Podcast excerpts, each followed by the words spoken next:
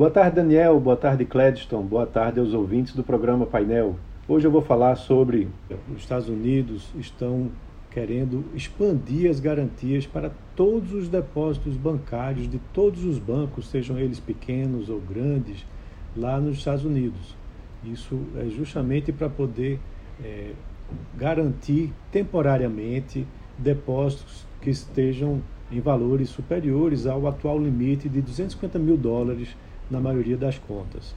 Essa é uma medida para justamente é, tentar evitar uma possível crise financeira, ou que pelo menos a crise que vem acontecendo lá, ela chegue a um patamar ainda mais elevado.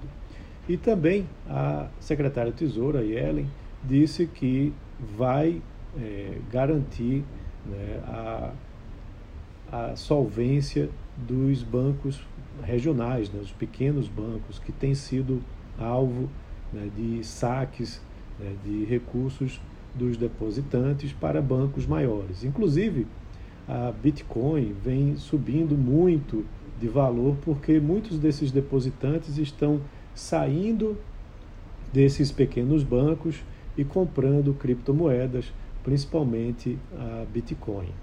Mas é, uma essas duas notícias elas tendem a amenizar essa crise e com isso provavelmente o valor das bitcoins deve parar de pelo menos deve parar de subir. Aqui no Brasil a, a repercussão né, dessas notícias ela é importante mas ainda assim a bolsa brasileira né, vem tendo é, uma dinâmica diferente justamente na expectativa da apresentação do arcabouço fiscal. Né? O arcabouço fiscal ele é muito importante para a economia brasileira e foi adiado agora para somente ser divulgado depois do retorno né, de, do presidente Lula e de Fernando Haddad da viagem à China né, que estão para fazer. Então é isso, um abraço a todos e até a próxima.